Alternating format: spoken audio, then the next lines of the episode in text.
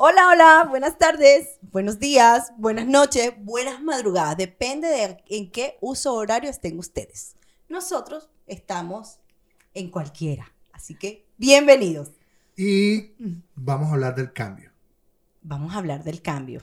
Del cambio de moneda. que no sé. Del, ah, de- de- del tipo de cambio, de, tipo de cambio. de la devaluación y todo esto. Así que mi nombre es William Padrón Mi nombre es Francis Méndez, y tenemos una invitada especial. María Migdalia Ramírez. Oh, alias, completo. bien me sabe. eh, a.k.a. Bien Me Sabe. y esto es Somos Espejo y Reflejo. Váyalo.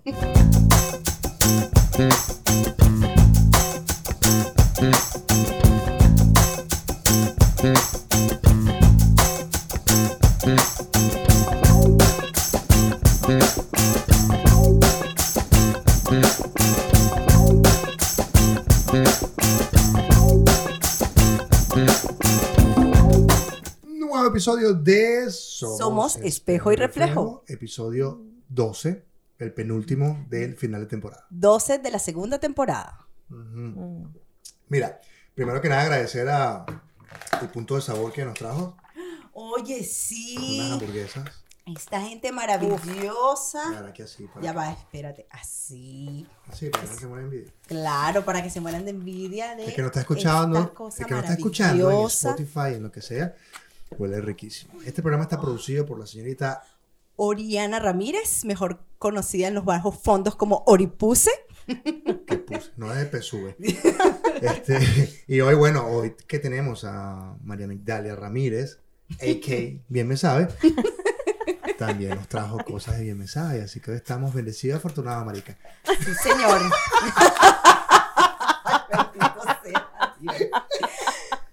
Mira, bienvenida María. María Migdalia. Gracias, No gracias. María Maigualida ni María. Euclida, yo, yo no sé cuántas María cosas. Migdalia. Cua- eh, sí. MM. MM es más fácil, ¿viste. William? Es más Eso no es una fácil. marca de chocolate. Bueno, María- pero Para que no sepan, María, Ma- María a decir María Maiguadil, María Migdalia, Yo te entiendo perfectamente. creadora y mente creativa de Bien Me Sabe, que es un- una especie de panadería de delicateces, delicateces, que perdón. es un rincón de panadería venezolana en este hueco. fantástico país llamado Chile.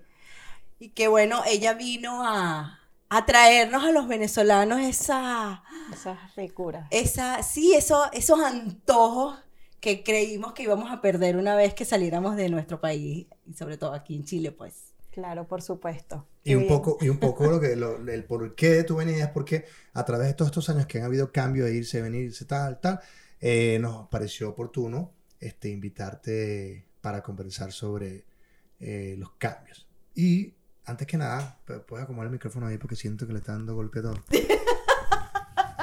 Ah, claro, no lo escuchamos. Ahí está bien. Ahí está bien. ¿Ahí? Ok, Sí. sí. Perfecto. Y tu cabello sí para que no le pegue el micrófono. Por si acaso, ya vamos a ir viendo. o vamos a ir escuchando. O vamos a ir escuchando. Vamos sí. viendo entonces. Pri- Primero que nada, dale, ay, No, no, no, no. en la cabeza. No, no, no, no, para nada. Mari, cuéntanos, ¿qué fue llegar aquí a Chile? ¿Qué, qué es un cambio para ti? ¿O Un por cambio. qué? ¿Es bueno? ¿Es malo? A lo largo de toda mi vida, y no voy a decir cuántos años tengo, No te preocupes. pero a lo largo de, de- de mi vida, que ha sido maravillosa además, eh, han ocurrido constantes cambios. Mi vida ha sido un constante cambio. Qué rico. y de la cual he aprendido muchísimo, pero muchísimo. Y para mí un cambio es un aprendizaje, o sea, todos los días tiene que haber cambios, porque si no, qué aburrimiento, o sea, que todos los días fuesen, o sea, que ya tú supieras qué va a pasar ese día. En cambio, pues, esos cambios, valga la redundancia, eh, nos enseñan infinitos aprendizajes, o sea, y, y es un crecimiento constante. Entonces, llegar aquí a Chile, Ajá. luego de muchos cambios antes de mi llegada a Chile, Ok. eh, llegar embarazada. ¡Oh, qué bello! Un plus maravilloso. ¿De un cuántos plus, meses? Cinco meses. Cinco qué meses, pero la barriga parecía como de nueve ya. Ah, imagínate. Claro, ahorita antes de empezar a grabar, que vimos a Sebastián, es como. Es grande. Es grande. Es súper grande poco, ¿verdad? Sebastián. Sí.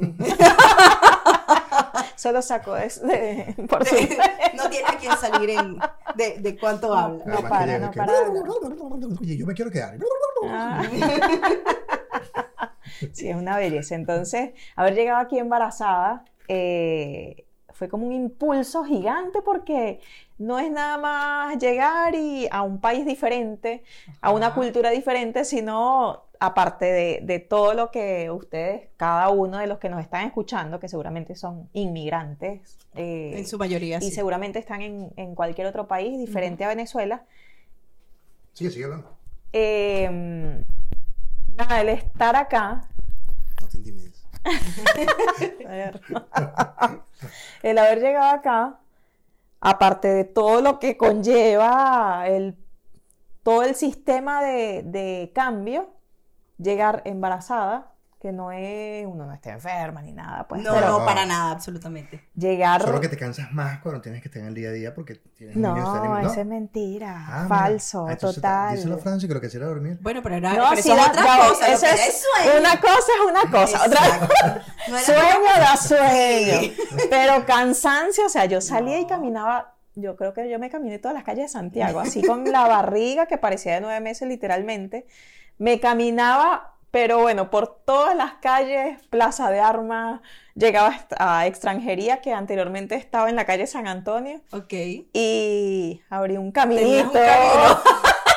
Lo tracé desde mi casa hasta extranjería y no me di por vencida hasta que salió mi, mi visa. Todo el que te visitaba y que, oye, ¿tú sabes dónde queda extranjería? Mira, solo- sigue esos Sigue pasos. la línea. Sigue esa línea por allí. Sigue la línea que por ahí vas a Va a ver, llegar una rapidito. línea, está marcada y bien marcada. La línea de la embarazada. O pregunta, ¿por dónde pasa la embarazada todos los días? Por aquí. Qué bueno. Ese es el camino. Y realmente conocer, a mí me encanta conocer. O sea, y yo creo que el, el hecho de ese constante cambio, me encantó este tema y me encanta definitivamente este tema que estamos tocando acá, porque para mí el aprendizaje constante, por ejemplo, a mí no me gusta todos los días ver a la misma gente. Me aburre. si me escucha Miguel, me va a Sí, decir, yo "Dios". creo. Yo creo. Pero no, él sabe que, él sabe que yo soy Lo que pasa es que él es una cosa aparte. Es aparte de todo, y mis hijos, por supuesto, también, que los amo y los adoro y amo estar con ellos, por supuesto. ¿Y tus hijos cómo lo toman? Porque cuando los hijos están como en una etapa, por ejemplo, tu hijo mayor, eh, José Miguel. José pues, Miguel. José Miguel, este, que de repente comienza a ser amigos y de repente tú mañana dices, ¿sabes qué? Yo tengo el dinero suficiente como para hacer bien me sabe en París. Y decides que te vas a mudar porque es un cambio. Pero también tengo unos niños allí. Y ese, ese cambio, ¿se los has enseñado a tus hijos? Ese, ese apego, desapego y... Yo me crié también, bueno, estando en Venezuela, yo viví en, o sea, yo nací en Caracas, viví en Margarita, luego viví en Puerto La Cruz, Mm. luego en Guarena, Guatire, Caracas, Ah, Barquisimeto Sí. y la colonia Tobar. La colonia Tobar. Buena esa. Entonces, eh, de alguna manera, o sea, yo nunca tuve como que ese apego a mis amigos del colegio de toda la vida. Mis amigos de toda la vida fueron de un lado y de otro, de Puerto La Cruz, de Margarita y de todos lados. Y para mí era maravilloso porque de pronto después, en algunas vacaciones que iba, oye, aquí vive... eh, Carlos. Pe- Pedrito Pepe. Pérez. Exacto. Y ese Pedrito Pérez, él estudió conmigo en primer grado. Pero en primer, en kinder yo estudié en, no sé, estaba en otra zona diferente. Wow. Entonces, yo creo que ese tema de crianza y nos tocó de esa manera, o sea, mi papá lo cambiaron bastante de, de trabajo y nos tocó vivir y a mí me encantó eso. Playa, eh, ciudad, otra vez playa, pero de todo me encantaba la playa. O sea, yo soy amante 100% de las playas Y a rico. Chile. y llegué a Chile.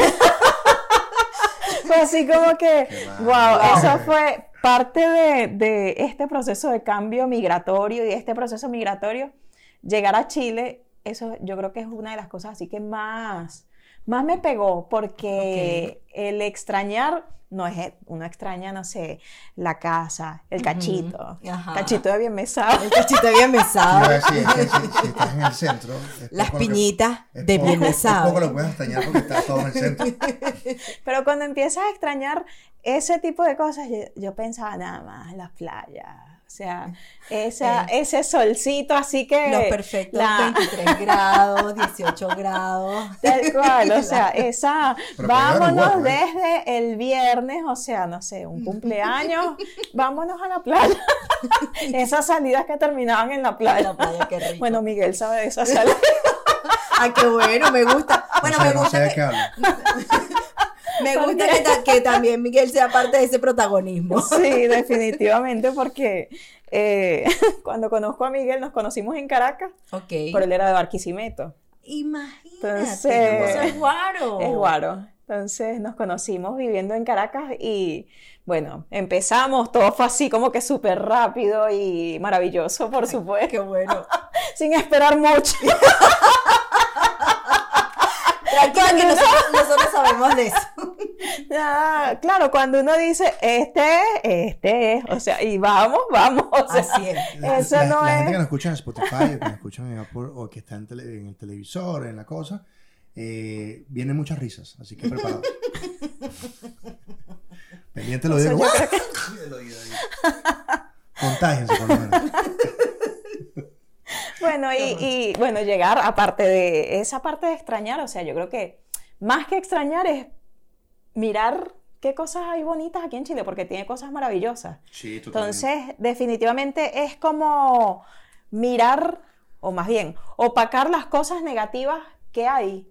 Y de esa manera uno ve más bien como las oportunidades, uno se, se abre más a las, a las oportunidades que, que siempre están día a día para uno. Siempre has Y- sido, siempre has hecho panadería, estas cosas, la Me cocina. encanta la cocina. Sí. O Pero sea, me encanta Pero, pero eso la no es lo que hacías en Caracas, en No, donde vivías. no. ¿Qué hacías en Caracas? Trabajé muchos, muchos, muchos años en Movilnet. Un montón de años antes de todo el tema ese Sí, sí, extraño claro. que sucedió posteriormente y que todos era- saben. Era, era la, la, ¿cómo se llama? La, la que atendía Diosdado, por ejemplo. Llama Diosdado, aló, mira, cámbiame pues el chip. bueno, Hola Mari, me cambias el chip. ¡Pero el mazo dando!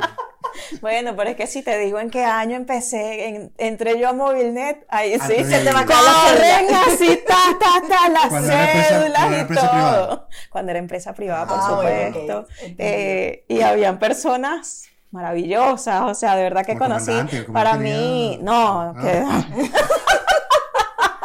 De verdad que, que fue una escuela maravillosa, una escuela que me dio muchísimas risas y eh, muchos aprendizajes en todos los sentidos, en todos los sentidos, de verdad, literalmente, porque hasta este tema de, de reinventarse y de buscar oportunidades, o sea, yo creo que hasta la misma gente de todo Movilnet me conocían, ah, sí, ella es la que vende, yo vendía de todo, Ah, maravilloso. Ah. Tú- sí. eran... Claro, un poco la gente que Yo está como andaba- en ventas está expuesta a, digamos, adversidades. Sí. Y o te consumes y caes en el hueco de la adversidad o le das como la vuelta a tu favor. Exacto, Y siempre hay que darle la vuelta a todo, o sea, y, y, pues bueno, en algún momento, incluso estando en, en Movilnet, yo decía, bueno, no me alcanza el dinero para, no, ¿y por qué no me va a alcanzar? Yo voy a hacer que me alcance de alguna manera y empecé a vender, no sé, cualquier cosa. Ah, no, que yo quiero, escuchaba, yo siempre estaba así como... ¿Qué quiere la gente? ¿qué quieren? O sea, quieren, no sé, cualquier cosa. Y yo me iba, bueno, cuando estaba en, lo- en Caracas, Ajá. estaba en la torre principal. Ok. eh, ay, mira, quiero, necesito ir a comprar una cartera amarilla con pepitas anaranjadas. Terrible, ¿no? ok, ok. Y yo me iba al centro a buscar la que- cartera y al día siguiente yo, Parece oye, cartera que- arriesgo. O parece sea, que eso Flores. A riesgo. O una cartera blanca. Oye, yo vi una cartera blanca y yo al día siguiente llegaba así, pero ¿por qué tienes que moverte? Sí, por- Aquí está. todo lo que te, to- todo No lo que te gusta te en encuentra. cuotas. Mira, aquí está. ¿Y eso, Lo cómo- cierto eso es que- aquí? No, termina la historia. No, aquí es que yo siempre he sido así. Pero no muy, termina la muy historia de- inventora. de- termina la historia de- y, y de alguna manera, no sé, yo siempre he buscado como oportunidades, eh, porque siempre las hay. O sea, uno, cuando uno se cierra así, como que bueno, se pone a lamentarse de, de tantas cosas que están pasando hoy día en todo, en todo el mundo, o sea, Sí, porque no es nada más, eh, uno dice, bueno, en Venezuela, actualmente Chile, este, y pues cada país que está sufriendo de alguna manera la toda la, toda la situación. Entonces, Claro, un poco de eso. Estamos ahorita, mucha gente puede sentir que, bueno, me fui del país y entonces estoy acá y estalló esto y aquello. y ¿Seré yo? ¿Será que me tengo que ir? ¿Será que tengo que ir a Nueva Zelanda, Australia? Bueno, de hecho, este, eh, según las estadísticas, el, el mes de noviembre fue más la gente que se fue que la gente que entró, Sí, efectivamente. Y bueno, con- en el caso, por ejemplo, de los venezolanos, con lo de las visas, eh, la entrada aquí ha disminuido muchísimo, pero, ah, o sea, incluso Pero, fue, ¿verdad? no solamente disminuyó la entrada, sino que incluso hubo mucha gente que ha salido y hay mucha gente que se está replanteando el hecho de verdad de quedarse acá. ¿Qué le dices tú a esa gente en- dentro de este, este esquema? eh, Yo pienso que uno tiene que hacer una, una pausa y de manera muy objetiva mirar siempre sí. hay oportunidades. O sea, siempre, siempre, eso yo sí estoy mil por ciento convencida. En cualquier lugar del mundo que uno se encuentre, siempre hay oportunidades cuando, o sea, uno se, hay que como que centrarse y decir, bueno, ¿qué está sucediendo? ¿De qué manera me afecta? ¿Qué depende de mí y qué no depende de mí? Claro. para que no me afecte al punto de generar un nivel de estrés mayor, eh, de esa manera que uno pueda como que buscar esas lucecitas que siempre aparecen. En cualquier edad. Sí. Sí. ¡Uf! Yo no creo en esa cosa de que ya mi época productiva se acabó. Y que no, que yo ya cumplí cuánto. Después de los 25. Tengo un rookie. Ah, Porque hay gente que de repente dice, ya tengo 50 años, ¿para dónde voy a ir? ¿Qué voy a No, hacer? es que he ¿Qué voy a hacer?" escuchado y, y de verdad a veces me da así como que escucho personas y yo digo por dentro, bueno, pero esta persona es menor que yo, o sea, tampoco yo le voy a decir quédate muy bien, muy bien. Pero, y, y no ven, o sea, y mira todo lo que sabe hacer, o sea, desde afuera uno como que analiza y uno dice, si esa persona sabe hacer esto y tiene esas cualidades maravillosas, que cada uno tiene unas cualidades maravillosas Definitivamente. en muchísimos aspectos y que a veces uno dice, bueno, voy a, Eso no voy a hacer esto por, por la situación del país. No, trata de hacerlo, buscar de qué manera hacerlo Aportar. de qué manera seguir creciendo. O sea, no sé, a ti te gusta hacer mm, vinos, porque eres tomador de vino, eres muy catador de vino, no sé. Y no sé, te puse como un borracho, ejemplo pero está bien. en mi caso, en mi caso, o sea, yo amo hacer panes, me encanta cocinar Ok. y yo vi la oportunidad aquí en Chile de que Chile es un país consumidor de pan Efectivamente. Número dos, como a nivel mundial de, como consumidor de pan. Entonces yo dije, bueno, pero yo no sé hacer marraqueta. Aparte, no soy amante de la marraqueta. Ok. A mí sí me gusta. a mí sí me gusta. Entonces, eh, ¿sabes qué pan me encanta acá? El pan amasado. Mm. Pero así el Yo pan amasado todavía- hecho de casita. Yo todavía no he que podido lo comprar, hacen. o sea, probar un buen pan amasado. Eh, o sea, los he comprado eh, como artesanales, o sea, hechos de, y no me, por lo menos lo que me, me he comido, no me ha parecido bueno. Yo los he comido así como recién hechos en casa, de la abuelita, de la receta. Divino, brutal, rico. demasiado rico. Entonces, yo amante de gastronomía, amante de inventar, me encanta inventar, o sea, yo soy de las personas que, no sé, mm, por muchos motivos, o sea, y, y- y por muchas situaciones anteriores también, me tocó tener en mi nevera eh, estos dos artículos o estos dos ingredientes y con esos dos ingredientes crear algo maravilloso. Y realmente yo creo que la cocina tiene como que ese, esa magia a quienes nos gusta como esa parte de la gastronomía, que es ponerle a esos dos ingredientes hasta desde la parte visual, o sea, yo creo que es algo que entra por todos los sentidos. Claro. Entonces, no es nada más cómo se, sobre todo, o sea, la vista, los colores, cómo uno lo presenta, y eso está en el amor que uno le pone, y en ese amor también hay muchísimo sabor. Ah, eso te iba a preguntar. Eh, ¿Tiene que ver con tu Sí. entusiasmo? ¿Le puedo dar un mejor toque? Sí, definitivamente, no es lo mismo que tú le des un, hazme un huevo frito, ¡pam! con el huevo así que quede bello, que quede... No, o sea... Estamos hablando eh, de comida, ¿no? Porque Sí, sí, de comida. Estamos hablando de comida. Entonces, adiós. Menos- mal que sea, estamos hablando de huevos fritos. De los panes. Es como raro cuando cuando le pisas la... Tienes que darle amor al huevo. Hacer las cosas con amor. O sea, todo. Eso, eso. Por si acaso, es que me perdí. Déjame arreglarme un poquito. Entonces, eh, siempre, o sea, yo estoy convencidísima realmente que, que siempre hay oportunidades y que a veces uno mismo se cierra a, a ver esas oportunidades. Y a veces las oportunidades a uno se las ponen aquí. Aquí. O sea, la tienes aquí. O sea, ¿qué estás buscando? ¿Por qué Entonces, no la vemos? por estar pendiente de las vainas negativas Ok.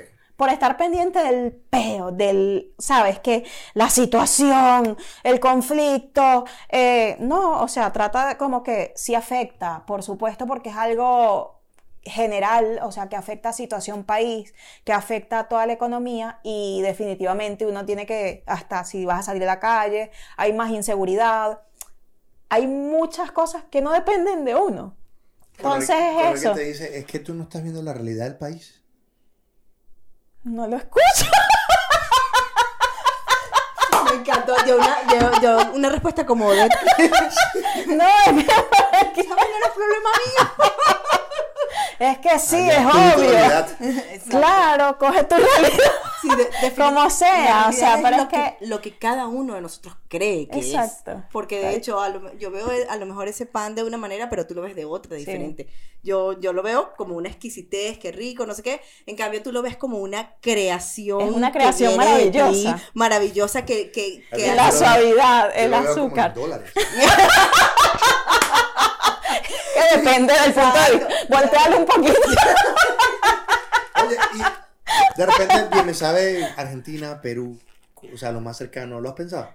Sí, hemos pensado bastante porque esto no es María Migdalia sola. Aquí detrás de Bien Me Sabe hay un equipo que nace como familia, Sí, como un proyecto familiar. María Milena nunca está bien me sabe.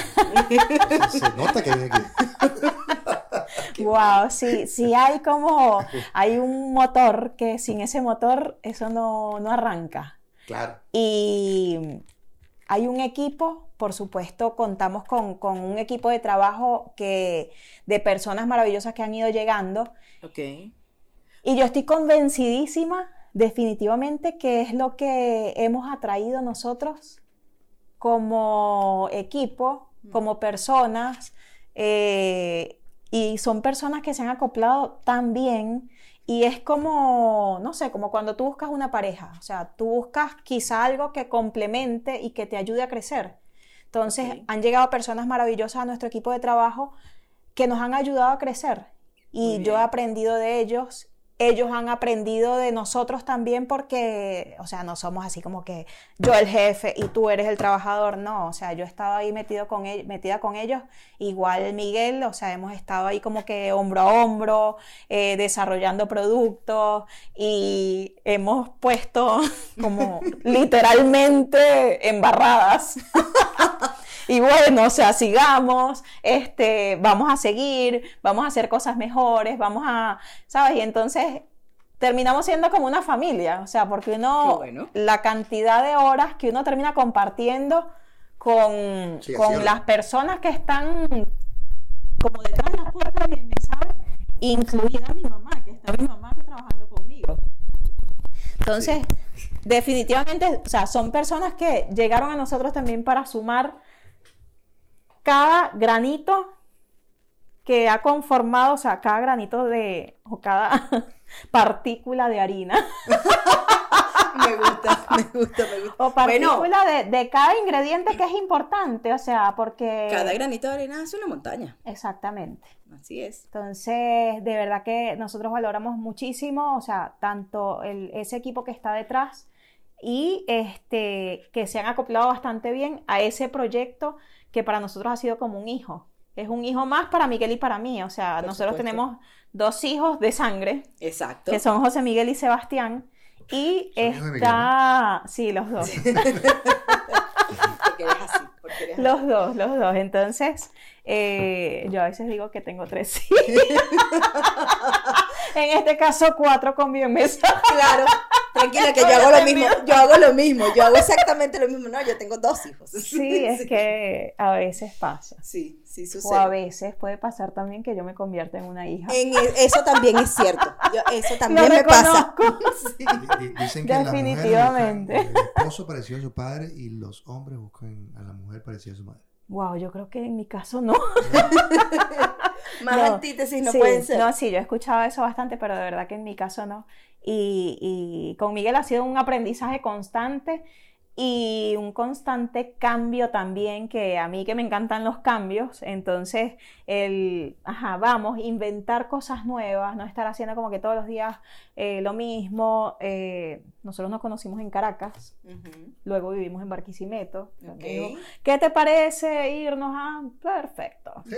Experimentemos, o sea, todo es, o sea, la vida es una. Yo no sé qué hay más allá, porque Exacto, hasta No ahora sé. nadie se ha devuelto además. nadie, Nadie pero se ha devuelto. que estoy viviendo lo que está ahorita y qué es lo que tengo y qué es lo Puede que que... haya más vidas, pero Sí, este es lo que hay y lo que tengo y lo disfruto cada día y agradezco infinitamente de verdad también con eh, los hijos maravillosos que llegaron a mi familia, que nos escogieron a, a nosotros como padres Ajá. muy y bien. también ha sido un cambio para ellos. Bueno, para José Miguel, que él llega acá con cinco años, adaptarse a- al colegio, a los amigos, su manera de hablar.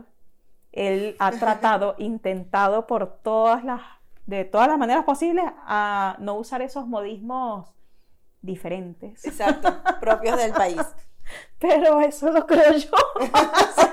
Pero lo- los hacen conscientemente en el colegio. Claro, en el colegio definitivamente Pero en casa no, porque- sí. En la Sí. casa, incluso hablando hasta con sus amigos, normal.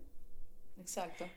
Pero Bueno, sí a mí me pasa- como le reviso su teléfono, porque soy mamá cuaima, no mamá Claro. cuaima, o sea, tiene 10 No, años. tienes que ser. Entonces, exacto, mamá. soy como Cuidadora. un- cuidadora. No, no, es que, o sea, los hijos son nuestros, nuestros, como hasta los 12, 13. Y hay que estar allí. Dame el teléfono, dame las redes sociales, yo tengo y la se clave. molesta así demasiado y me dice, mamá, ¿cómo es posible? ¿Por qué me vas a revisar? Claro que sí, tú eres, un- tú eres mi hijo. No, no es justo, o sea, ¿por qué? Y yo, bueno, todo eso, o sea, de verdad que han sido aprendizajes maravillosos. El estar aquí en Chile, ser mamá, llegar a estar en un país diferente. Miguel consigue un trabajo espectacular antes del desarrollo de Bien Me Sabe, Ok. que y ahí lo botan del trabajo un día, Ok. así de la nada, su trabajo así maravilloso, el trabajo soñado, el Y- trabajo más querido. ¿Y tú siendo mamá? Y claro, ¿Solo Sebastián estaba chiquitita. Sí, ah, perdón, Sebastián estaba muy, muy pequeño. Y por supuesto, Y dependían de él del sueldo. mm, sí, o sea, la mayor cantidad de gastos sí. Sí. Sin embargo, yo siempre estuve. eh, o sea, la primera actividad que nosotros empezamos a hacer acá, yo empecé a hacer empanadas. Ok. Empanadas fritas venezolanas. Venezolana. y las ofrecíamos en unos mini market Donde nosotros llevamos como para que exhibieran nuestras empanadas unos esos exhibidores que son para la comida caliente donde Ajá. exhiben las empanadas Sí, sí.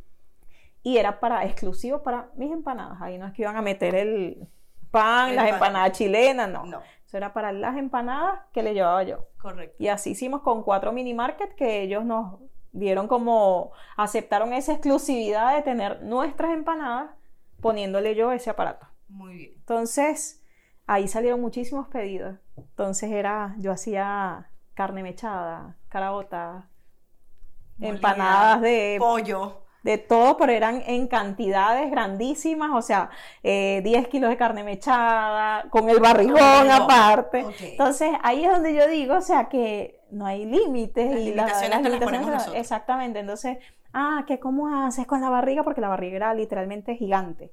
Entonces, yo veo fotos, en algún momento publicaré alguna de esas fotos, donde salgo, o sea, con las ollas. De hecho, mi olla la tengo, la olla que fue lo primero que compré cuando llegué aquí a Chile, que es una olla bastante 30 grande. litros, 50 litros. Esa de 30. De 30. Pero luego compré una de 50. Ok. A medida que fui avanzando en pedido. mondongo. Es un una mondonguera, que uff, ¿Haces demasiado. mondongo? Y te imaginas si he hecho mondongo aquí Para- en Chile. Para vender. No, para vender no. He hecho así como por quitarme un antojo. Yo puedo, debería Uf, hacer otro demasiado. para yo. Y con y a leña, ¿te imaginas? Uf, He hecho así como. brutal. Vender mondongo el 25 de la mañana en mi mesa. ¿Qué? Por Eso- pedidos así. Mira, tengo, ¿Por qué no? la gente se. La gente tiene como esta cosa. ¿Te imaginas la fila del 24 del pan de jamón y el 25 por el No, ¿Tú mondongo? sabes hacer mondongo? No, bueno, hasta ahora nunca lo he hecho. Porque yo recuerdo, mi amiga este, Nalúa, si me está viendo, que en su casa era el 24 y la mamá estaba haciendo ya el- la sopa del día siguiente. Y la gente me da todo así, tome su sopita, mijo, su mondongo. Y se me ocurre que, ah, no, sí, tengo el 31, ¿verdad? ¿Cómo? Que te quedaste dormida. El 31 pasado yo Bueno, por ejemplo, esa es una idea de negocio para alguien que sea experto sopero, experto, o sea, hacer sopas para esos Exacto. días post fiestas, que hay muchas fiestas aquí en Chile, hay Sí, demasiadas Si fiestas. no te lo inventas. Entonces, y, y yo no he escuchado tanta gente que haga sopas así, como que te ponemos la sopa en tu casa, ahí al lado, te le echamos el limoncito. Claro, o porque sea, hay, hay gente que la, levanta muertos, la Levanta sopa. Hay gente que de repente dice, no voy a hacer nada el 24, mi enfermero está aquí, ¿qué tal? Bueno, no te molestes. Entonces, bueno, para quienes nos están escuchando, que sepa hacer sopa, Oportunidad de negocio. una oportunidad. Entonces, yo creo que siempre hay, hay, hay mil oportunidades, o sea, y esas oportunidades se, se despiertan también con la, Necesidad. con las, yo creo que es necesidad más también lo que uno le apasiona hacer, porque yo creo que uno puede estar así como que, bueno, en una necesidad total, pero si tienes destrezas para hacer algo, o sea, yo creo que uno se va a ver como que inclinado siempre a buscar esas oportunidades de acuerdo a eso que se a uno se le fácil, tienes, ¿ok? exacto. Entonces, en mi caso, llegar aquí a Chile embarazada, yo no iba a buscar trabajo, o sea, ya eso era algo que lo tenía en mente. Claro, eso. Cuando digo yo no voy a buscar trabajo, o sea, ¿cómo va a trabajar con Sebastián en la panza? Van a ser dentro de cuatro meses. El tiempo corría, sí, en la guata. Ah, que Daniel, mi hijo, siempre dice, "Di- disculpa, papá, fue mi pancita. La pancita. Sí. Pero es que será la panza. Madre panza. Eso era la pancita. Entonces, de verdad que, que era. yo creo que yo, bueno, en algún momento yo creo que les conté esto. El coche de Sebastián. ok.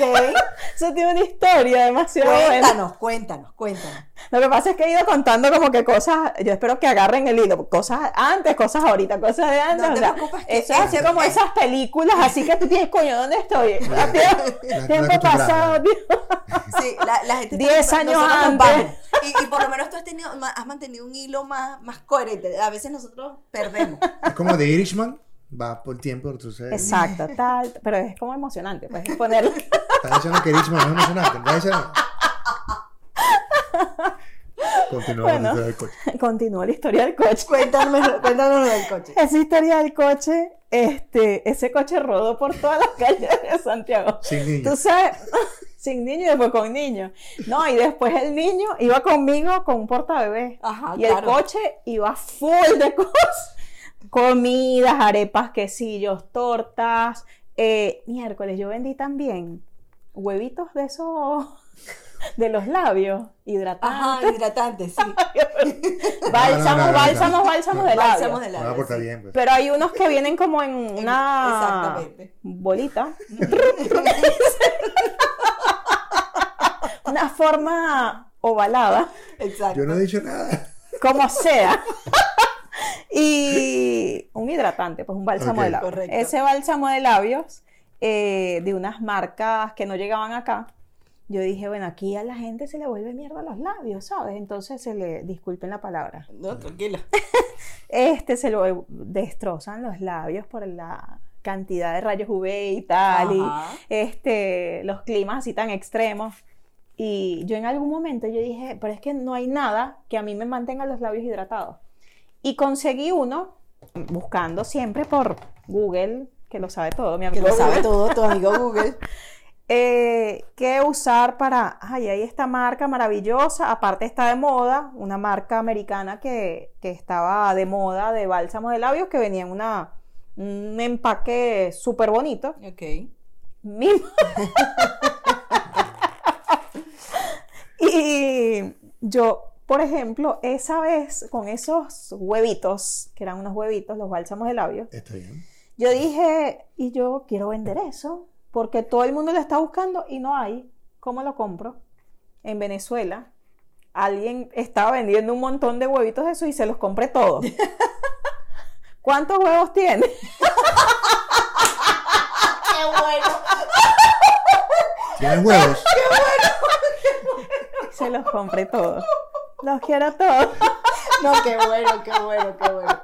No, no, no, no. no. Esto, esto quedó de perla. Eso, Eso para los. Qué bueno. eso, vendí huevitos. Huevo, vendí, pero es que no, o sea, es que no se puede imaginar. Todavía hay en mi casa. Pero está bien, no es lo mismo vender muchos huevitos que decir lleve huevo. Dios mío. Miren, señores, estamos hablando. ¿De qué estamos hablando? ¿Dónde se fue esto? de los cambios. Todo, todo, todo tiene un sentido porque les voy a explicar. Cuando yo compré esos huevos, de verdad, o sea, era como mi, mi manera, como yo me estaba generando unos ingresos. Claro, de aportar. Entonces, por Mercado Libre, o sea, buscando como todos los medios posibles los canales de venta, o sea, claro. porque uno se las ingenia y no, yo jamás me iba a parar en la esquina, o sea, conmigo, con el huevero ahí. y no por nada malo, sino porque yo soy quizá un poco más tecnológica y yo dije, bueno, eh, existen herramientas actualmente que si la gente vende ¿eh? por ahí, si la gente, si todo el mundo publica por Mercado Libre y si todo el mundo publica por las redes sociales, o sea, ¿por qué no usarla? Y fui creando como una cuenta de venta de varios, productos varios, cremas de marca, eh, ropa exótica, Exacto. ropa eh, De lencería, lencería provocativa. Sí, lencería bonita, o sea que yo sentía que aquí no conseguía nada así. Yo dije, bueno, ¿qué cosas no hay aquí? Exacto. Que, o sea, la primera publicación que hice, no me habían llegado las cosas y ya estaba todo vendido. Wow. Y yo, ¿qué? Esto es maravilloso. Claro. Entonces yo, ajá, apúrense, ¿quién viene? Que no sé qué, porque fueron cosas que compré inicialmente en Venezuela, porque me quedaban bolívares y bueno, y, ¿sabes? Entonces yo dije, bueno, de alguna manera me traigo ese dinero para acá Claro. Sin necesidad de que sea, cámbiame la plata y que aquí no, no valía nada. No, pues. entonces, exacto, este, algo que yo lo estuviese trabajando, que le generara algún tipo de, que lo multiplicara, pues multiplicara Claro, y sumar. Lo que suma es bueno, todo lo que suma. Todo lo que suma es bueno. Entonces, eh, a veces el coche lo cargaba lleno de, eran departamentos, Era departamental. el área de comida, Ajá. el área de los huevos, el área de las cremas, el área de El área de la lencería. Sí, había como de todo un poco. Ese coche está en un museo junto con el. Lo regalé. Ah, Ay, chica, qué horror. Junto con la olla. Pero lo regalé Ajá. con todo el dolor de mi alma, pero ese coche tenía los cauchos lisos. Lisos, Tenía o sea, o más o menos. ¿tú has visto un ¿Quién coche? ¿A quién le gasta un- unos cauchos a un coche? Eso. Los cauchos lisos, literal, los cauchos lisos. o sea, que tú Entonces- siempre estás como enfocada en lo que quieres. Y no. Sí. sí, o sea, Yo cuando, nunca me... me- cuando ves como esta cosa medio negativa, adversidad, como que la saltas. Como Sí. que- como la gente que no lee números. Como que, no Ajá, listo, voy, vamos, voy para allá y voy para allá, punto. Así de sencillo. Ahorita hay unas cosas ahí que, que tengo que no tienen nada que ver con la panadería. Ajá. Ok. Y las voy a revisar ahora sí, como esas son como sorpresas nuevas que vienen por ahí. Ay, Siempre cosas nuevas. Bien. sorpresa. Entonces- Hablando de sorpresa. ¿Qué pasó con la, sor- ¿qué pasó con la sorpresa? ¿qué? Ah. Bueno, miren. Vamos a dejarte comer. ¿Para qué? ¿Para? Mm. ¿Para Vamos a dejarte ¿Para comer. vayas con Y sí, ya va. Y Yo creo que a esa es una estrategia que ustedes primero comen, más o menos. ¿Qué come porque Mire, dentro de las maravillosas delicias que vende esta mujer, en Bien Me Sabe, están Nada, esto que huevos. nosotros llamamos piñitas, que es un pan dulce, maravilloso, pero un pan Que es dulce. el pan que ha acabado con la dieta de esta casa. Que- oye, Es sí, así. qué horrible. Uf. Que además tiene un, un toque, no, una buena porción de azúcar por encima, que es una cosa característica de nosotros los venezolanos. Es Ese como una nevada de azúcar. Sí, es una locura. Y esto, mira. Y este pan, ah, esto es como un multicereales. Para ti, Alio, para ti. Tenemos un amigo que siempre nos reímos. de Este es un pan hecho con masa madre, harina integral, es súper sanito, eh, tiene 11 tipos, eh, 11 tipos de semillas. eh, la materia grasa que tiene es proveniente, Es de proveniente. prácticamente de las semillas que tiene y tiene un toquecito de miel.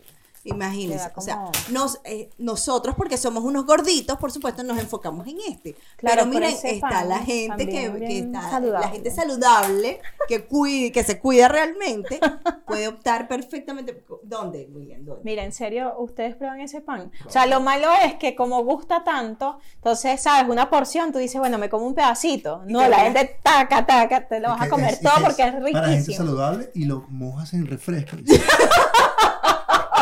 Vamos a todo, una cosa así. Eso. Con toddy. Con todo. Tengo toddy. Mentira. Me lo traje de Madrid. En serio. Ahorita no hay toddy aquí. ¿Verdad que no hay? No, no, No, no, aquí hay toddy porque sí, viste, me lo traje No, ahorita no hay.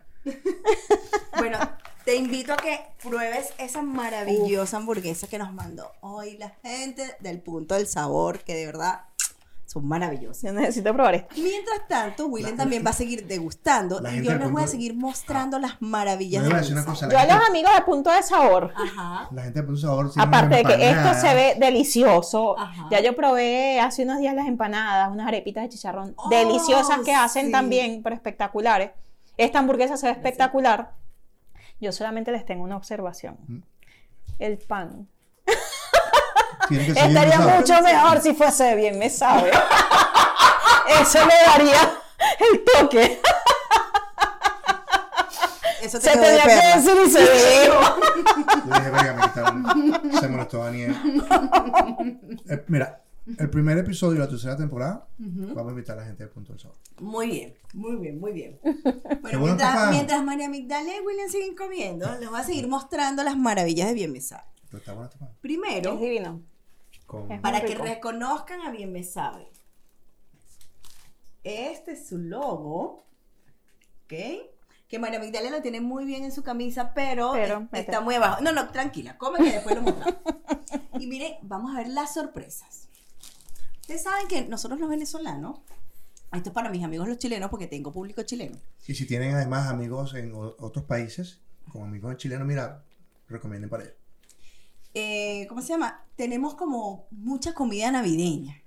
Este, yo, yo trabajo en No una tenemos empresa. mucha, tenemos buena cantidad, queremos más, siempre queremos más. No, no me explico. Ah, ¿Qué pasa? Estás, ¿Pero de qué hablas? estás bloqueando nuestra abundancia. No, al contrario, o sea, estoy hablando de los venezolanos como, o sea, Ah. como, como- como país, o sea, porque fíjate, aquí, por ejemplo, en Chile, la tradición, el- el- la cena navideña es un asado. Sí, es un asado. ¿Ok? Es una en comida cambio, normal. nosotros, o sea, nosotros para cualquier cosa tenemos una, pero para Navidad nosotros tenemos toda una variedad de comida. O sea, yo creo que empezando por la yaca. Desde o sea, la la yaca, yaca- tiene como un proceso de elaboración bastante completo. completo. Y tan colorido y tan rico y con tanta combinación de sabores. Efectivamente. Entonces, no solamente la La hacemos ensalada de ensalada de gallina, además El pernil. el pernil, hay gente que hace pavo, hay gente que hace pollo, pero es una cosa y por supuesto hay algo de la panadería, puede faltar. algo panadero. Algo que Hay- no- es hay eso. dos cosas. Esas cosas que no pueden faltar en, en Este una no. en una cena de Navidad. Estas Ah, cosas. que hay La yaca. cosas.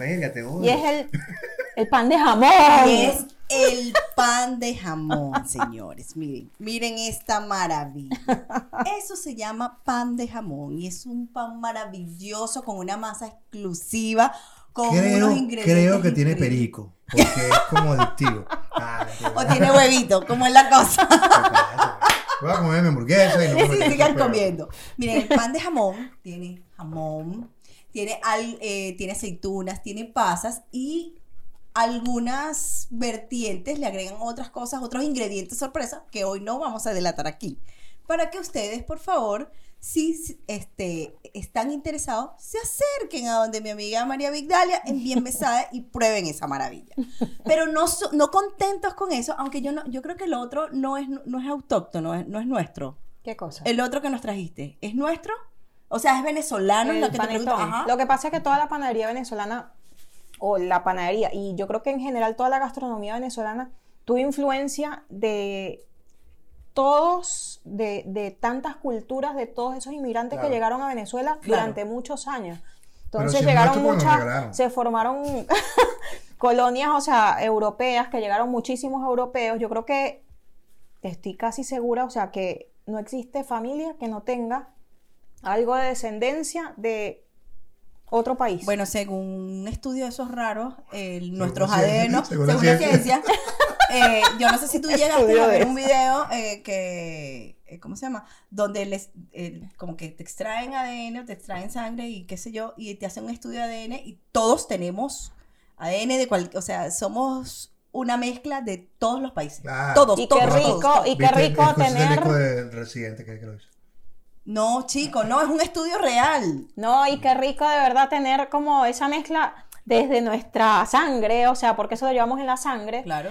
Y eso trasladarlo a, a la parte gastronómica y, y a los sabores, o sea, por eso es que a nosotros nos gusta tanto de todo, nosotros tuvimos influencia hasta de chilenos. Correcto, correcto. Entonces, este, Bueno, de hecho, las empanadas chilenas La de más rica. nosotros, o sea, la versión que hicimos Sí, nosotros nosotros. la apropiamos así como que "Ven aquí, Cuando vamos". yo llegué aquí a Chile, que probé realmente lo que era una empanada chilena, yo decía, no, pero esto no es lo que yo confío como chilena. O sea, era otra cosa. Bueno, pero déjenme mostrarles Ah, sí. el último producto, que además yo deliro por esto. Es más, no sé qué vamos a hacer con esto. Esto creo que va a ser una guerra sobre este, En este esta producto en esta casa. casa. Tenemos muchas cosas para ver series. Esto se llama, señores, Pan. panetón. y este es con chispa de chocolate. de chocolate. Tenía la pregunta en la boca, ¿y vas a hacer el chocolate? Eso es chispa de chocolate. Fíjense, el panetón tiende a ser con fruta. Frutas confitadas. Confitadas, exactamente. Con Pero, naranja, con... exacto, sí. Pero eh, como la mayoría de la gente en el mundo, y además no hay una cosa que te suba más. Yo amo el chocolate. Todas las cosas, toda la. no, que no te dé más alegría, que te quite la depresión que el chocolate, pues entonces empezaron a versionar los panetones con chispas de chocolate, chispas de como en chocolate. este que nos trajo este- hoy María Migdalia. Así que, señores, miren, les invito completamente a que pasen por Bien Mesa y se deleiten, como nos vamos a deleitar nosotros en esta casa. Yo tengo una propuesta después que saques el programa. ¿Puedo darle un mordisquito favor, muerde. mientras te escucho? Ah, come, come, come. Mira, bueno, primero que nada agradecerte esta, este, este, ¿cómo se llama? Este, Este epi- este episodio de glotonería. este, el segundo que, bueno, en gran parte invitamos a María Migdalia porque yo conozco a María Mig- Migdalia hace como un año más o menos cuando hicimos el primer stand-up de Manuel acá, Manuel Redondo.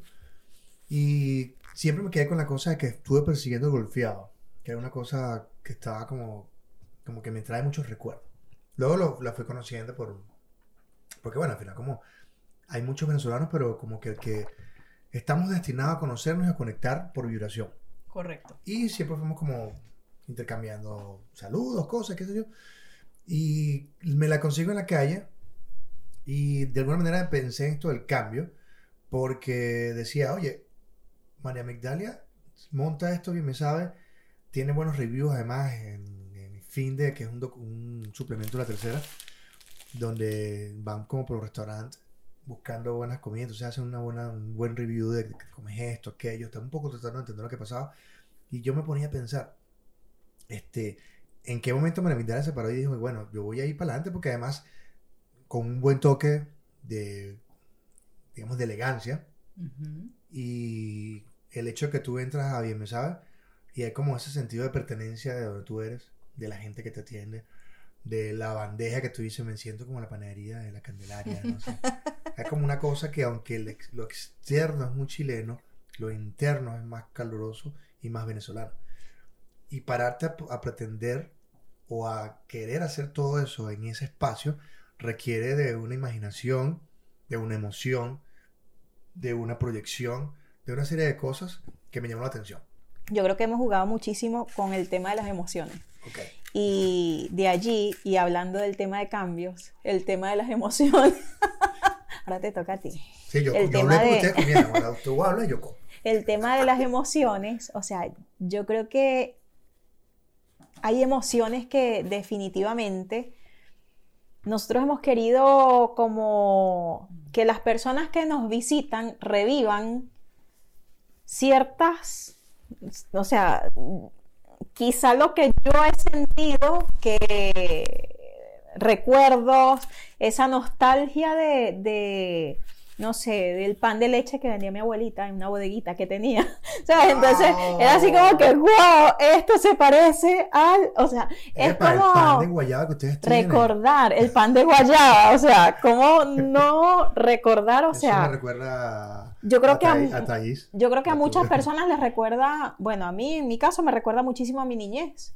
Entonces, mi abuelita tenía como una bodeguita que vendía cosas y, y de verdad que me recuerda muchísimo, hace muchos años. No importa. Este, entonces, es como recordar y el hecho de que uno está aquí lejos, le ha tocado a, a- o nos ha tocado a todas las personas que, que hemos llegado aquí como inmigrantes, adaptarnos a todo lo que tiene que ver con cultura gastronómica, eh, sea, cultura en general. Y eso incluye esa parte gastronómica y en esa parte gastronómica, entonces es donde uno dice, wow, recuperar este sabor, o sea, uno viaja directo. Absolutamente. Entonces es como que esto era lo que me comía en el recreo cuando yo estaba en, no sé, yo que vivía en Puerto La Cruz, en Margarita. Y la colonia entonces era así como que esto se parece al pan de guayaba que me comí en Puerto La Cruz en el colegio que estudié así. En primero, en segundo, en tercero, en cuarto grado. Con refresco, así como que. Claro, Más eh. azúcar para el cuerpo. No. Claro, y yo sí amante mil por ciento y siempre fui amante de la mermelada de guayaba. Uy, yo también. O sea, era mermelada de guayaba con queso crema. Oh, lo máximo. Una sea, esa pregunta pública acá. ¿Por qué tus golfeados no tienen queso rallado? Tienen el relleno. Lo que pasa Pero es que no en Caracas, no, es que eso, ¿de dónde eres tú? Depende. No, yo, soy de de Maracay, pero me Maracay. en Caracas. Mm. Soy más caraqueño de alguna forma. Sí, No, bueno, se vende mira, queso rallado. por cada región hay como versiones Ah, mira, no de los productos. No sabía. La receta o el golfeo nace en Caracas, en Petare, en una Ah, está, entonces no te metas con mi... No te metas Bueno, con eso mi- no se No, mete. chica. Entonces mi golfeado Pero- lleva queso rallado. Ya voy, pero hay una panadería muy famosa en Maracay que es la Plaza San Juan, algo así, ¿no? En la panadería San Juan, en Maracay. Le estás preguntando. No, Toda la gente de Maracay, La, la panadería famosa de Maracay era una pastelería que se llamaba la era como, como piña, peña, algo así. no, pero hay unos golfeados que eran cara. muy famosos de. San ah, Juan, claro. Que eran, eh, de hecho, San Jacinto. San Jacinto, San Juan, San, San algo, Jacinto, era San un santo. San Jacinto. Ya, ya recordé San Jacinto. Claro, ahí, o sea, como van tantas personas de diferentes regiones, por ejemplo, me enteré aquí en Chile que los maracuchos en su vida no conocen el golfeado. No lo conocen. Imagínate. Y ellos tienen los patacones. Pero Bueno, yo ellos tienen los patacones, Yo ellos conocí tienen... aquí el tumbarrancho. Claro, yo no conocía el eh, tequeyoyo. ¡oh! Y es delicioso. Entonces, hay tantas cosas, hay tanta mezcla de sabores, de colores, o sea, y de... Entonces, yo he tratado como de rescatar la mayor cantidad de, de sabores que le recuerdan a muchas personas. A veces hemos hecho hasta encuestas. ¿Qué producto quisieras? Ahorita estamos vendiendo que si unas galletas de huevo que no las hacemos nosotros. Ok. Buscamos, hicimos a través como de, igual por las redes sociales, nos llevaron como muchas muestras de galletas de huevo y pusimos muestras ahí en la panadería Muy bien. y esa persona que las está haciendo es una maracucha y tiene como esa receta de abuelita, así como que súper eh, tradicional y esa fue como que la que ganó. Y entonces son como productos típicos de cada región. Pero llegó un maracucho y me dice, ¿cómo no vas a tener galletas de huevo? Eso lo- en toda Venezuela. No. No. Igual, este hecho, no pan, sé hay regiones, hay no zonas, hay ciudades donde le llaman piñitas, pan dulce, Pan dulce. O la tunquita. semita. A semita, pero la semita, No, por la ejemplo, semita yo no viví en Margarita azúcar. también. No, la semita es lisa. Es lisa, Exacto, yo exacto. hablaba Y con es un pan este que dulce. estaba en Bien, ¿sabes? Ajá. Edward es que se llama el, Ajá. el que siempre me tiene allí. Que... Eduardo es de Barquisimeto. Ah, no, pero esa vaina es día te empezó a vender pepitos ahí. este, y yo le comentaba lo del lo de la semita y se quedó así como que. Y dije, qué raro que. Claro, uno en su ombligo caraqueño piensa que todo lo que está en Caracas está en todos No. lados. Y bueno, De Barquisimeto, hay igual hay productos que son de Barquisimeto, que si el pan de tunja, el pan, o sea, el pan de tunja, imagínate como una semita Ajá. grande, largo. Ah, exacto, exacto, ¿sí? efectivamente, claro. Pero en. Margarita venden las asemitas como que si fuese un pan de hamburguesas así grande. Exacto. Y es un pan dulce, súper rico, pero es liso, no tiene azúcar arriba. En los Andes, yo no conocí Mérida, no conocí los Andes, no conocí San Cristóbal. Oh, el pan andino es una este, cosa. pero el hay la fama de mora, el vino de mora, Dios, alguien que venga a Venezuela me tenga un vino de mora. Sabes que hay como una variedad de panes también dulces. Dulces, sí, que exactamente. hay como una línea de panes dulces enorme. Entonces, eh, yo creo que cada región tiene un aporte importante que dar. Y yo he tratado así como que, wow, ¿qué me falta? ¿Qué falta aquí? Porque aquí, bueno, estoy, no estoy en Caracas, o sea, estoy en Chile. Exacto. Y el chileno, o sea, de hecho el logo de nosotros no tiene amarillo, azul, rojo, no tiene las siete estrellas, no tiene Eso me gusta. no me gusta, no quise como mostrar invasivamente eh, que soy La panadería venezolana. No. Quiero mostrar que hay Pero un pan lado. diferente. que hay un Ah, La pan. que estaba al lado, donde vendían pan de masa madre, cerraron. No, todavía No, está. Y cerraron. venden, venden panes ahí. Cerraron. No, no lo vi cerraron. ayer, caminé y vi el artículo. la- el, Ay, mentira. el- ¿Cómo se llama? El, el- tenía un anuncio allí que decía que gracias a toda la gente que nos Ok. acompañó. tal. Y yo caminaba con alguien y decía, bien me sabe lo cerró. Lo separan dos locales, ¿cierto? Sí, hay Y una venden dulce panadería. sabrosísimo y el pan de Sí, masa madre es genial. Y cerraron el 22 de noviembre, cerraron. Ah, no sabía. No, pero a lo mejor tiene que ver una. O sea, Sí, ya hay como otro cosas. tema. No, ellos dijeron que la gente no compraba pan y la panera que está en la esquina no. Mira, no, ya, ya, le, ya le puso color, ya le pusiste color, como dicen los, nuestros Y soy súper sensible, ¿A qué, va- además. a qué vas a bajar? Esa María Migdalia ¿A que qué vas a hay, bajar y creo vas a que- ver el- el No, voy a ir directo, o sea, directo, no te imaginas.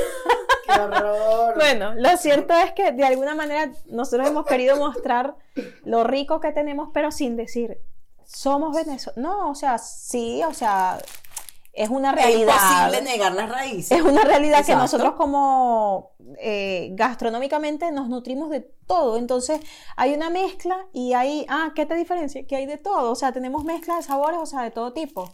Entonces, eh, ¿qué hay? Hay panes dulces, hay panes salados. O sea, ¿dónde vas a conseguir en una panadería que haya como que tanta variedad de sabores? ¿Sí? Entonces, eh, ah, con masa madre, sí. Sí, seguramente. Porque eres así. Entonces, Bueno, hay incluso, o sea, hay como chilenos de algunas regiones, o sea, personas mayores que me han dicho, "Eh, oye, ese pan se parece a un pan que yo comía. es que tiene que haber una similitud. Entonces, el no- pan de cruz. Entonces lo hacían salado y lo hacían dulce y tenía una crucecita y era el pan de cruz. Y hay cancioncitas y todo y lo he investigado y yo dije el pan de cruz, pan de cruz y hay, pan- hay canciones como de niños Ok. canciones infantiles del pan de cruz. Entonces ellos lo ven y dicen, ay, dame de esos pancitos que son del, como el pan de cruz. Mira, María, O el pan, ¿sabes? Entonces es como querernos incorporar porque es parte de- del cambio que nos ha tocado vivir, Claro. Es parte de, de respetar también, adaptarnos aquí a donde nosotros llegamos, Muy importante. pero siempre mostrar lo mejor, aportar, o sea, y mostrar lo mejor de nosotros sin... mm, Detrimento del otro. Exacto, sin destruir a la gente, o sea, Exacto. sino mostrar qué hay bueno aquí. Tengo esto que mostrar y tengo esta variedad. Que es una de las cosas que incluso ah, nos, puede- nos pasa a veces hasta nosotros aquí en el podcast, que empezamos con las comparaciones. No, vamos a dejar más bien las comparaciones y vamos a, a deleitarnos con la, con la diferencia y con lo vamos a aportar. Sí. Ustedes nos aportan esto y nosotros aportamos esto y ya. Exactamente. Pero ahora mira, después de todo lo que has comentado y la historia que tienes, estoy en Venezuela y me quiero ir. Estoy en Bolivia y me quiero volver. Estoy en Chile y no sé qué voy a hacer. Me quedo, me voy. Pero todo tiene que ver con un cambio. Yo una amiga decía, es que ya yo me quedo en Chile, yo no me veo moviéndome. Yo no soy de esa gente que se mueve. Porque como que siente que tiene que tener una zona de confort. Y yo a veces la zona de confort no, nos paraliza. Porque dice, ya estoy como, estoy cómodo. Y cuando te lo cambias dices, "Ah, otra vez, otro. Y como que, lo, como que se le dan No, una qué rico, qué rico que tengas algo en que echarle coco. Y Qué rico que tengas que desarrollar algo nuevo. Eso, y mi pregunta Qué es, rico que ¿qué tengas hago? oportunidades Pero mi pregunta nuevas. es, ¿cómo, ¿cómo abrazo el cambio y cómo me doy cuenta de la persona que soy para dónde voy para dónde me quedo? Tiempo. Tiempo. Yo creo que, número uno, anular las cosas negativas. Así, ¿qué cosas negativas? ¿Qué cosas? Número dos, o sea, las cosas que no dependen de nosotros, déjalas ir. O sea, no dependen de ti. Son así y punto. Eso es así y siempre va a ser así. Número tres, dar lo mejor de uno. Número cuatro, aport- más bien, sellando eso, esas lucecitas negras, siempre va a haber algo que brilla. Busca eso porque siempre hay algo que va a brillar, agárralo. Agárralo que esa es tu oportunidad y no lo sueltes. y dale y ser constante y no bajar la cabeza, o sea, darle constantemente. En algún momento eso despega y eso va a andar. ¿Ok? Entonces es reír, es ver la vida y, y ver lo bonito que hay, porque siempre hay cosas bonitas, o sea, no todo es malo, o sea, no todo es negativo. De hecho, es así. Igual, las, o sea, yo admiro enormemente la gente que está en Venezuela todavía. eh, tengo familiares todavía allá. Y de alguna manera, o sea, tienen, cada uno tiene su forma de estar allá y de sentirse bien. Y yo digo, bueno, o sea, sí, o sea, le están pasando mal por muchas cosas, me imagino yo. Pero, por ejemplo, mis suegros, ellos jamás me van a llamar a decirme eh, cosas negativas, nunca. Exacto. Ellos tienen su modo, su forma de estar allá. Y es eso, o sea, es como que, bueno, ¿qué decidí yo hacer? Estar aquí. ¿Cómo puedo estar aquí? Feliz, o sea, porque estamos aquí, coño, para ser felices, o sea, en esta vida que es una sola. Exacto. Aprovechenla, o sea, porque, eh, pues, no sabemos qué más. Así es. Me O sea, gusta. aprovechemos me gusta. esta y lo que viene también. O sea que estaba viendo una serie Ajá. que aún no me ha terminado de enganchar. Que se llama Rick and Morty. No sé si tu hijo la ha visto. No. Que es como que este niño que su abuelo está loco y es científico. Y se lo lleva como a diferentes dimensiones. Y la- es una serie súper creepy, ¿no? Porque además es muy volátil. Debería ser de humor, pero es una comedia muy negra. Y al final el señor es como que, mira, hagas lo que hagas. En cualquier dimensión, todo va a pasar. O sea, si eres muy malo aquí o muy bueno allá, todo va a pasar.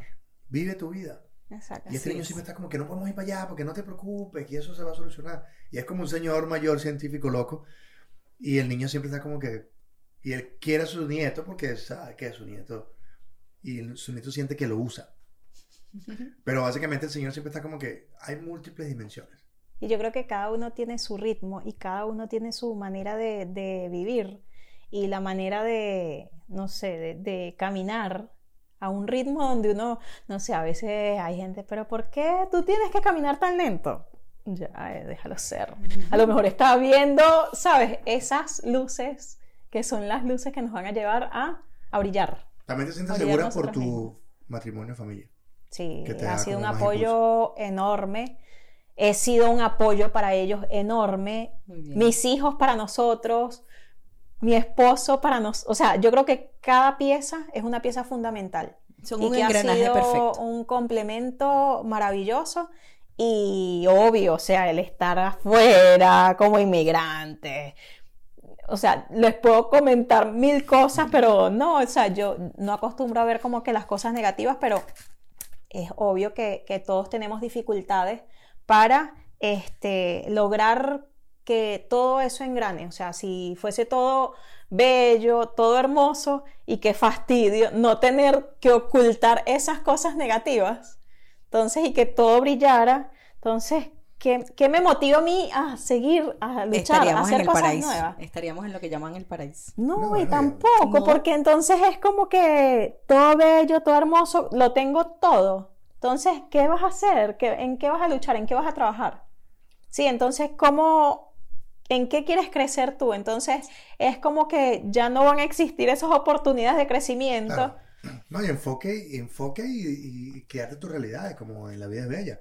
Exacto. Que este personaje hizo todo lo posible para que su hijo, bueno, avanzara en una guerra y, y- y- Wow, esa película a mí me... Sí, no, o sea, por Dios. Ese final fue ¿Qué? Hablando de películas, demasiado mira, es bastante probable que la próxima temporada hablemos más detalladamente de esta película que voy a mencionar ahorita y hagamos un podcast dedicado a la película con parejas. Porque estoy casi seguro que esta película va para el Oscar. Porque sí. ¿Cuál película? Se llama Marriage Story, como en español es como historia de un matrimonio. Ok. Es una Eh, película una que no- película de Netflix. no, no queda creo que son realidades. Es- Es tienes que verla. Brutal. Actuación, dirección, película, tiene que estar en el Oscar. ¿Qué tal? Y vamos a volver sobre ese tema en la próxima temporada porque estoy seguro que va al Oscar. Y fíjate que ahí están jugando mucho con emociones. De hecho, Es que no Entonces son emociones y son emociones de lo que uno vive, lo que nos toca vivir. Por eso no lo y voy a son contar. realidades. Es una No película la he visto, pero supongo que por el, por el agridulce. título. te queda. No hay forma de que no toque algo personal algo tuyo personal. en la película. Sí, te va a pegar. imposible. Claro, es como que cuando te toca esa fibra, o sea, ahí como, por ejemplo, cuando Yo la gente va a bien me sabe y se Ajá. come un pan de guayaba, no hay manera de que no te toque esa fibra y que te haga llorar y que te saque lágrimas, o sea, Bueno, yo, lo que que te decía el golfeado, yo no lloré, pero fue como que. Llegué al golfeado. es como Y lo deja que el rico tanto. mal.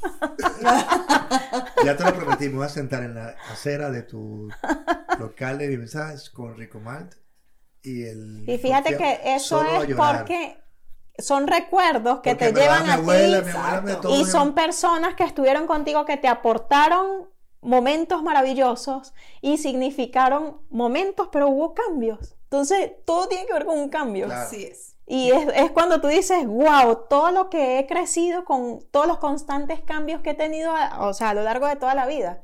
Entonces, qué rico es tener cambios y qué rico que sucedan cosas diferentes cada día y qué rico poder seguir soñando y qué rico que se presenten oportunidades nuevas cada día, porque se presentan. Tengo que confesarte que la otra vez estuvimos conversando ahí, que estábamos hablando, hablaba de que eh, cuando estabas embarazada y habías comenzado con todo esto, a veces te ibas a la plaza de Plaza armas, de a Armas, sentarte, a ver. Y hace unos días me senté en la plaza de armas a escuchar los pajaritos. Pero es que no solo hay pajaritos. No, pero bueno, no- ah, encuentras Pero una no, diversidad sí. de cosas. Yo Sí. decía, quiero escuchar los pajaritos a ver qué me dicen. Y me senté única y exclusivamente a, a, a crear, Ok. a buscar oportunidades, a ver qué pasaba. Y nada más me dediqué a escuchar pajaritos. No había más nadie, solamente escuchaba los pajaritos. Los a pajaritos y lo demás ignorado totalmente. Sí, porque a veces te consigues policía que No, sí, cualquier cosa y lo ves así como un- como ves Snoopy así, ¿sabes? Cuando Y el sol pegándome así, yo decía, yo decía, está tranquilo, en la mitad del centro de Santiago, no debería estar tranquilo. Y yo dije, bueno, entonces voy a buscar la tranquilidad y escuché los pajaritos. Y es tu tranquilidad. Y es algo que es algo que es de uno y es de adentro y eso eso yo creo que eso no se lo quita nadie a uno. Igual cuando se presentan esas oportunidades y esas ganas de, de soñar y de perseguir eh, o de, de alcanzar ese sueño, pues o sea, eso no te lo quita, no te lo puede quitar ni Mandrake. Así es. Ya nos Ah, vamos sí. a tener que ir. Sí. Pero antes quiero que Francis, dentro de toda esta conversación, Ah, yo. nos diga qué nos llevamos de aquí. ¿Qué nos llevamos? Nos llevamos todas estas maravillas. Ah, sí, gorditos. Nos llevamos, bueno, ya William se devoró la hamburguesa, pero nosotras seguimos comiendo esta maravilla que nos mandó la gente Riquísima. del punto del sabor. Que tienen unos rico. perros calientes. Ay, tienen, le- tienen unas variedades. Es, es- es, eh, para nuestros amigos chilenos, los perros calientes son como un completo. No, pero ya les ponen completo. Completo, ¿Sí? completo venezolano y completo eh, normal. Ujú. O sea, chileno para que el chileno entienda. Y el chileno comenzaba a cambiar su, per- su, per- su percepción del completo porque ellos tenían el orgullo del, del completo. Que sé. Y cuando era venezolano que le echaba papita, ta, ta, tocineta, como que, what the fuck, ¿Qué pasó? ¿Qué? Entonces ha habido un cambio estructural en el chileno en cuanto al completo y el punto de sabor la saca de honrón con sus perros calientes completos, pepitos. ¿Qué me llevo? Me llevo que el cambio es una constante que debemos abrazar, que debemos disfrutar, que no debemos aceptar, porque cuando hablamos de aceptar es como que nos resignamos a algo y no, no es una resignación, es al contrario, es eso, desde el disfrute, desde esa emoción de que algo bueno siempre va a pasar. Así es. Me llevo Diría además... Giordano, algo bueno. Exactamente. Y bueno, por supuesto, wow, me llevo la- esta maravillosa, maravillosas anécdotas de esta hipermujer que tenemos No, y hay muchísimas. Yo creo que, estoy una hora no, que hay más. no da tiempo. No, no, en, en eso estamos de acuerdo. En donde sencillamente nos enseñó que el cambio es transformador, es Liberador. liberador Soñador. y sobre todo es felicidad, es parte de la felicidad. Eso me llevo. Este, por cierto que mencioné a Giordano y vamos a perseguirlo para que esté en este podcast. Oh my God. Él viene en marzo, que viene, febrero. tranquila, tranquila, porque no te. O sea, Y- como él es transparente, no, lo que está más en mi cabeza. Este, Yo, yo lo estaba, lo estoy monitoreando. Realmente me llevo el hecho de que yo siempre he estado a favor del cambio Ajá. y de alguna forma, bueno, como que a veces tienes como, me imagino que te pasó en tu momento, que a veces estás como entusiasmada, pero llega como esa piedrita en el zapato, que tienes que sacarte el zapato y botarla. Y de alguna manera tu visita nos abrió ese abanico de posibilidades en un país como este, cuando están todos los estallidos sociales que hay. Y de verdad te agradezco el hecho de que te hayas acercado, de que hayas tomado tu tiempo y lo hayas invertido en el podcast para que la gente entendiera, entendiéramos nosotros, porque esto se llama espejo y reflejo, porque es a veces las cosas que te pasan a ti también son mías. Exacto. Y como seres vibracionales, estamos allí por algo. Exacto. Y de alguna forma a lo mejor tú llegaste acá para darnos un impulso en nuestra tercera temporada, en nuestra vida que viene. Eso te lo agradezco con todo el alma y todo el corazón, porque, porque bueno, porque yo sabía que tenías que estar aquí, no lo sé por qué. Gracias. Y, De verdad, gracias, gracias, gracias, gracias. y nada, no vayas a llorar. Se llora en el último episodio. Este, desearte todo el éxito del mundo, que Sí, mensaje por vaya a, a Buenos, Aires, bueno, Buenos Aires, Lima, qué sé yo, donde vaya, o Valparaíso, Que qué se sé yo. internacionalice en toda, la, en toda Latinoamérica, por lo menos. Y que en el lapso de tiempo que tenemos aquí juntos, antes que te vayas a otro país, nos vayamos nosotros, Sí, hay que llegar a o suceder. te aburras de nosotros, También. Puede o viceversa, O viceversa. puede pasar.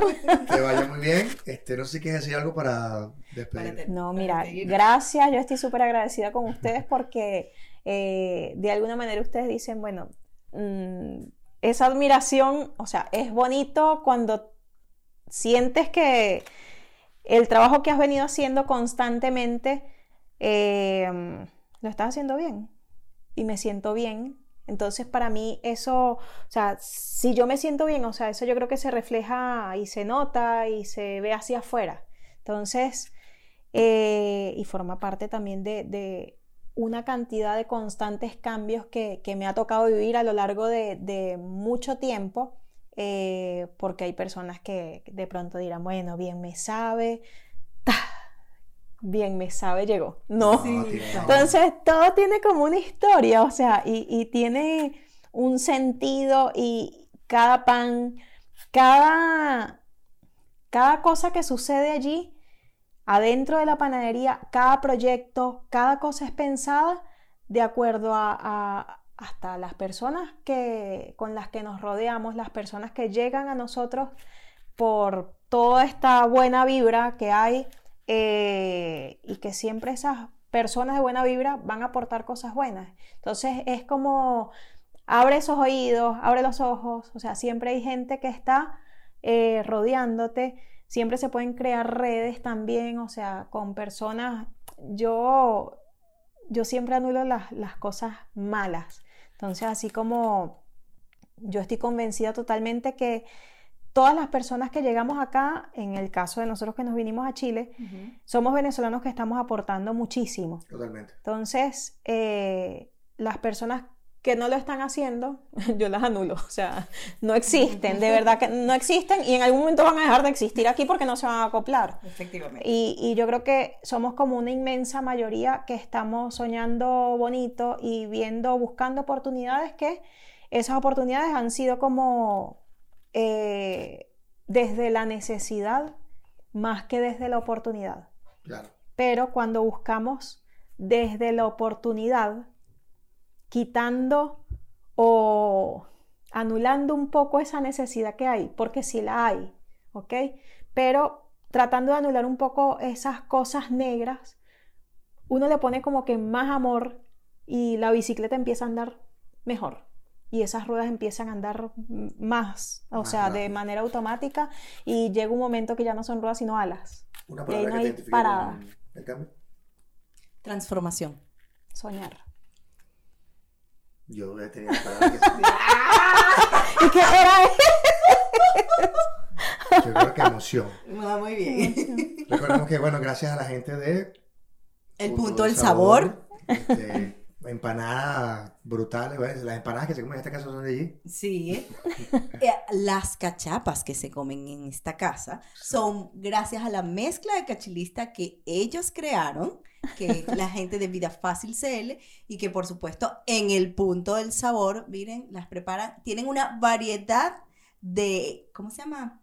Eh, rellenos. No, y ahorita Una están cosa vendiendo. maravillosa. ahora están vendiendo jugo de parchita. De Ay, papaya, pues, papaya. No, papaya es una cosa y Papaya es parchita es otra lechosa cosa. No, ¿cuál es la otra? Eh, No, papaya, maracuyá. Maracuyá, Maracuyá. ya, maracuyá, perdón, perdón.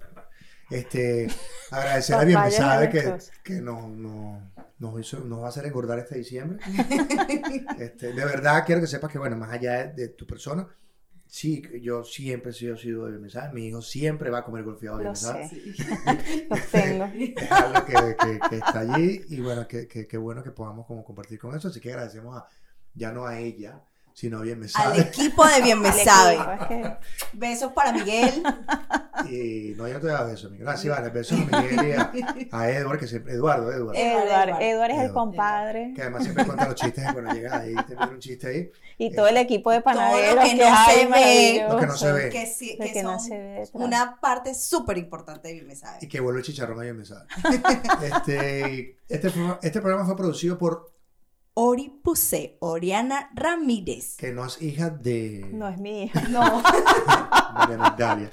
Eh, recuerden, arroba somos espejo y reflejo. Ya, ¿verdad? Sí, acuérdense suscribirse, darle a la campanita, Suscríbanse. darle like. Y recuerden seguir a Bien Me Sabe también. También. por favor, ya, para que este, ya. Sí, Sí. Bienmesabe.cl Nos vemos la semana que viene para, Para el último episodio de esta temporada. Que es el episodio 13. Decidimos hacer toda la temporada con 13 episodios porque ¿Nos gusta el número? número. Sí. esperamos tener una visita para arriba. Salud. Salud. Y decirles que hemos estrenado nosotros una cosa que le vamos a decir Gracias. pronto que se llama. ¿Qué se llama? No, todavía no. Todavía no. Gracias.